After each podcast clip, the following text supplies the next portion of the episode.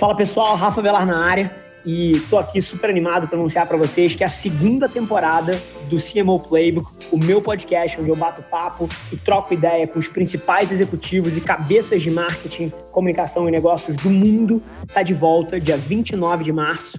Sai o primeiro episódio da segunda temporada, não perde de jeito nenhum, eu tenho certeza que se você tem a ambição de construir um negócio para o século XXI, um negócio moderno, que sem sombra de dúvida vai depender da internet de alguma maneira, lá é o lugar para você tirar insights, provocações, para levar direto para o seu negócio e te ajudar a pensar um pouquinho maior. Te espero lá.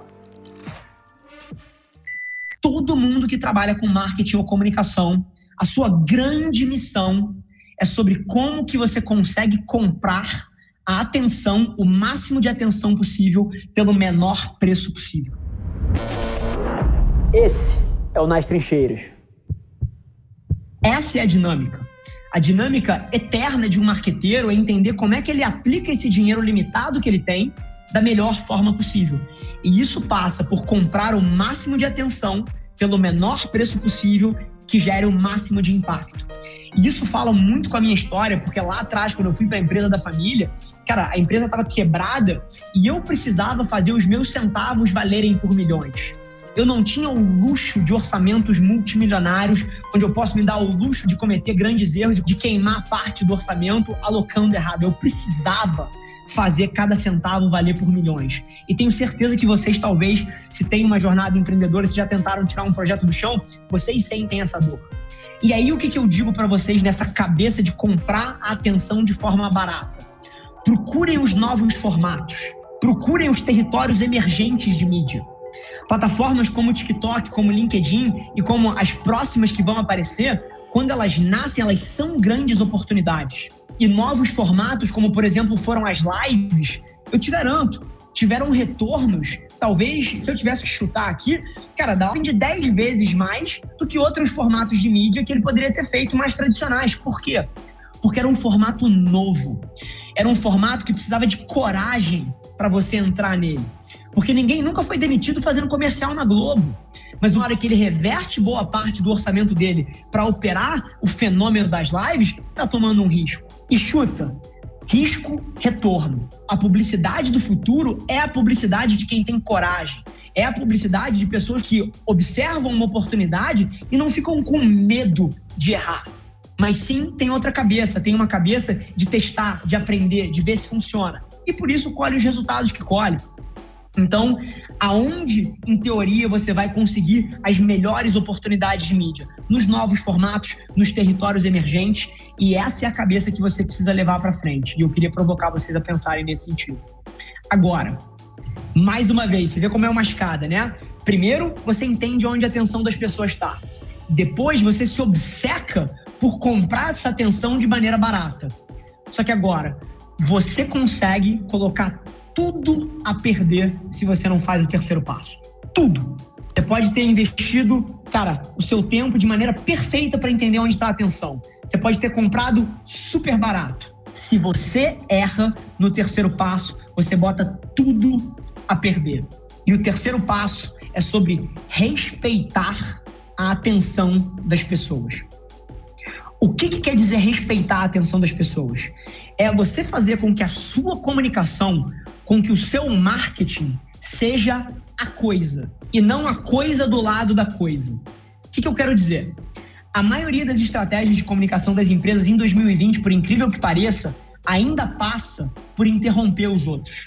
E se a sua grande sacada para construir relacionamento é interromper alguém, cara, não precisa de um gênio para se perguntar se isso vai dar certo, né? Você imagina uma sala, tem quatro pessoas falando e um dos indivíduos está o tempo inteiro te interrompendo. Você vai começar uma frase sua, ele te interrompe. Aí o outro vai comentar em cima, você interrompe e atrapalha a conversa. O que, que você gera? Você gera carinho? Você gera empatia? Você gera amor de marca? Não. Você gera raiva. Porque no final do dia, aquela pessoa está atrapalhando a sua experiência. Então, como é que você faz uma estratégia que respeite a atenção das pessoas? Muito simples, de falar de fazer precisa de coragem. Você precisa que a sua comunicação seja tal que as pessoas escolham consumir ela. E aí é tão simples quando você se responder uma pergunta. Se isso aqui não tivesse sendo imposto às pessoas, as pessoas escolheriam assistir isso? Elas, de maneira genuína, eu quero assistir a esse conteúdo daqui. Isso é sim ou é não? Se for não, você está errado. E aí, mais um checkbox para você desse checklist aí. Cara, esse seu conteúdo se parece mais com entretenimento ou mais com propaganda? Porque se parecer mais com propaganda, mais um sinal vermelho. Terceiro box aí para vocês checarem. Essa mensagem, esse roteiro, essa copy, ela tá baseada no que a marca precisa falar ou no que as pessoas querem ver. E mais um box para vocês checarem. Isso é nativo de onde está sendo mostrado ou é o que eu falei lá em cima, a coisa do lado da coisa. E você pode levar essa mesma abordagem para uma TV, para um Netflix, como por exemplo, cara, o documentário do Michael Jordan, o The Last Dance, a última dança. Sim, foi a peça de conteúdo que mais vendeu tênis na história. Por quê?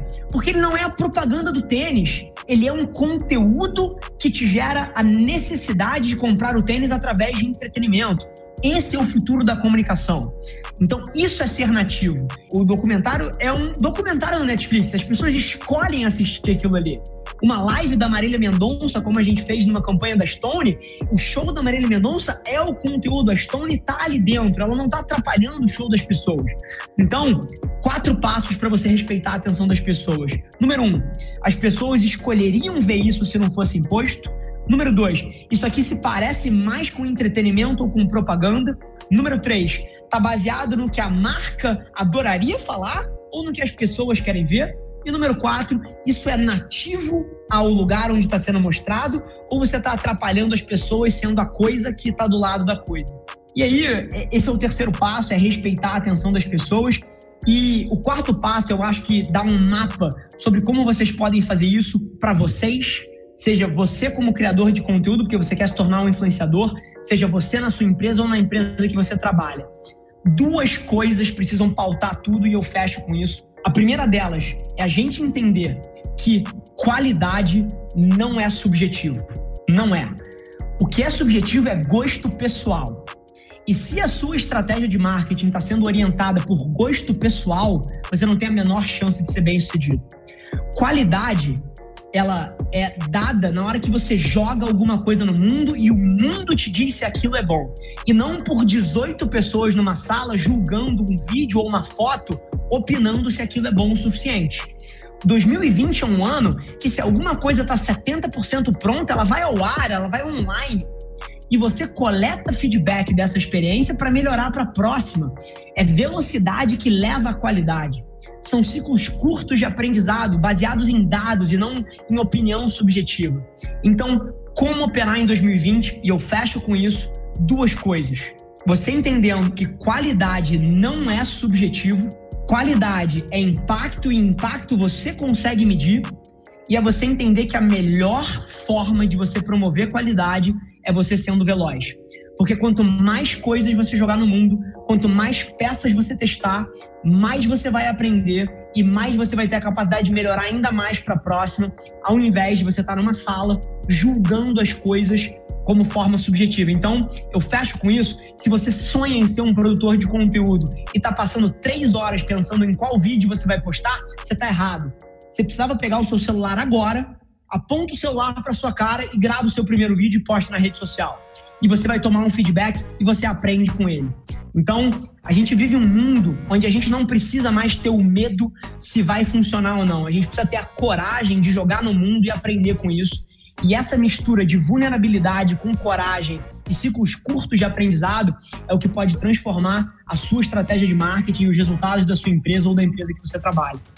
Esse foi mais um episódio da nossa experiência em áudio e como eu já falei, eu adoraria saber que você está gostando do que a gente está compartilhando por aqui. Então não esquece, se você está tirando valor desse conteúdo, ia significar o um mundo para mim, que você tirasse um print da sua tela, postasse no Stories me marcando e aproveita para ir na sua plataforma favorita também e deixar um rating de cinco estrelas e um comentário lá, ajudando a gente a construir essa comunidade tão vibrante que move o Brasil para frente através do empreendedorismo e que fala desse Brasil que dá certo. É um prazer ter vocês comigo e a gente se vê no próximo episódio do podcast.